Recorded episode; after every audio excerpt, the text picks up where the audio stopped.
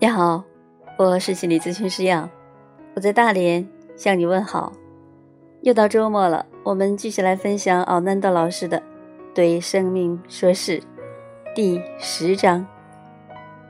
对生命说是，无论它带来什么，包括伤残、疾病和死亡，意外发生。我们可能会因此变成伤残，我们也可能是天生便有缺陷。也许我们正面临死亡，或者失去我们所爱的人，这些都是我们意料之外的事。他们似乎不公平或不恰当，但。他们是事实，而且他们总是在发生，每分每刻，某处某人。在这样的情况下，我们浪费大量时间和能量，抱怨我们遭受到的不公平，会改变目前的状况吗？不，所以。让我们来看看，到底是什么把我们的能量稀释掉了？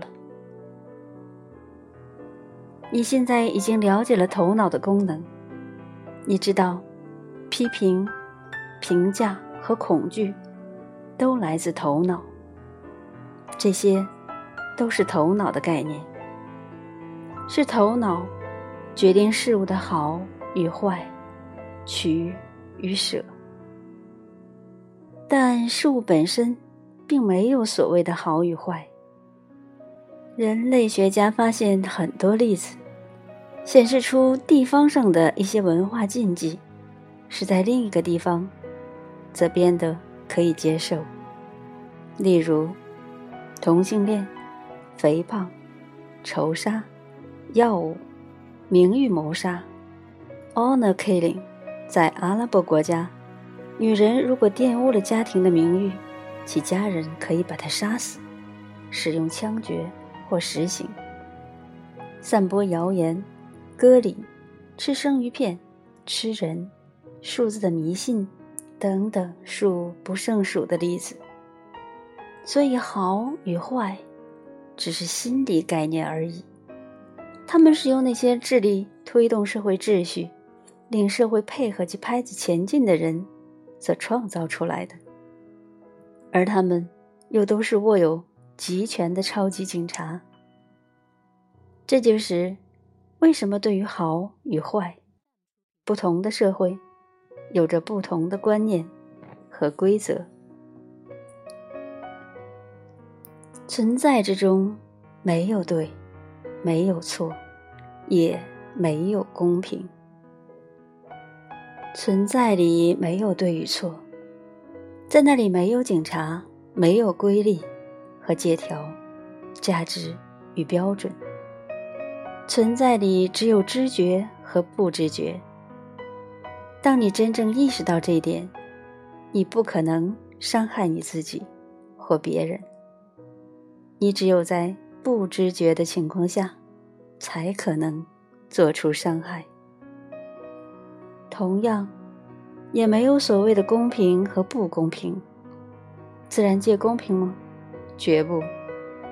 那些优美的羚羊被狮子撕裂成片片碎块，怎么说？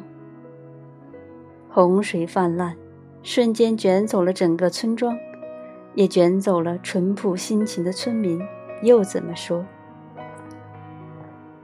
公平和不公平，正义。和不正义，同属心理概念。他们以道德标准为基础，而创立他们的人，却往往没有遵守这些准则。这些准则成为操控人们的工具，并且把所有丑陋的东西合理化。我们浪费太多的能量在这些观念上面，太多的紧绷、压力和对抗。太多的报复、怨恨和绝望，一一建立在这些对立的字眼上。假如你忘掉公平和正义，只是生活在你生命中让你满足的时光里面，会有什么发生？你大概不会去战争了吧？想想其他让你的生命活得更容易的方法。在任何事情上，例如意外所引致的伤残或死亡，无论我们怎样抱怨这些不公平遭遇，都不能使事情改变。这是一个你无法改变的事实。一味抱怨，只会使你的生命更加悲惨。勇敢面对你的遭遇，不带任何判断或抱怨去正视它。这样，也许不能改变事实，但这是让你得到平静的一个开始。唯有平静后，你才会发现，满足存在于每一个片刻之中。无论你的处境是怎样，它。都等待着你。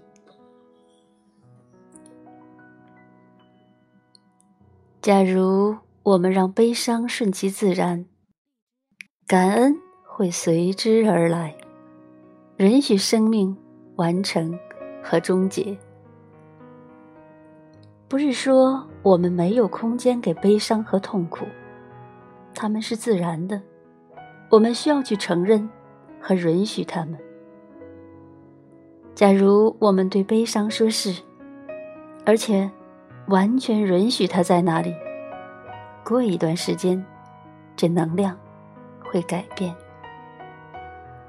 这是一件你可以清楚体验的事，很自然的。过后，你会感觉你充满感恩，感恩那些美好时刻和陪伴你的人。又或者，感恩你自己，感恩你生命中得到的一切，体验到的一切。假如你面对死亡，这种接受态度和感恩的心，将允许你去完成任何还未完成的事，去说你没有说出的话，去表达你从未表达过的感受。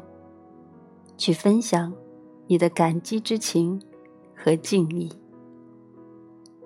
带着平静和爱离开这个世界，而不是怨恨、嗔怪、苦楚和遗憾。假如你抱怨或者拒绝接受你的状况，或者在挣扎当中，你不可能感觉到感恩。你有的。只是一副拿不掉的尊严。更具讽刺意味的是，假如一个深受痛苦折磨的人，以强作尊严的态度来面对他的状况，那么，这会让他身边的人更难去爱他。因为当身边的人只能在一旁观看时，他们会感觉无助和挫败。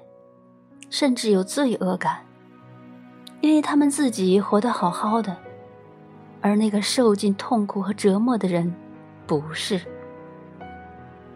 比起无助，这甚至更容易让那些身边人感觉气愤。但，这对当事者来说有帮助吗？他们不单单背负他们自己的担子，他们更会对你的情绪。感到内疚，你的悲哀或气愤，就像一个石磨挂在他们脖子上。你想过这一点吗？想象兑换位置，你是其中一个受苦者。你知道，你所爱的人有所选择，他们可以好好的过他们的生活，或是。由于你深受折磨，饱受煎熬，你会为他们选择哪个？他们怎样才会对你更有帮助？是悲伤拉长的脸孔，还是愉快而充满爱的容颜？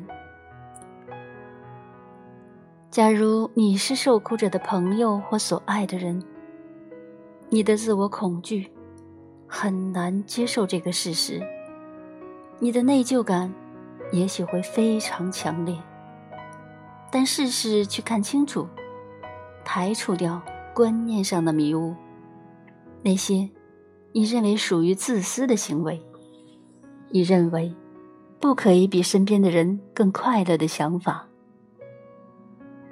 当你开始思考这一事情，你会发现，这是个很奇怪的观念，不是吗？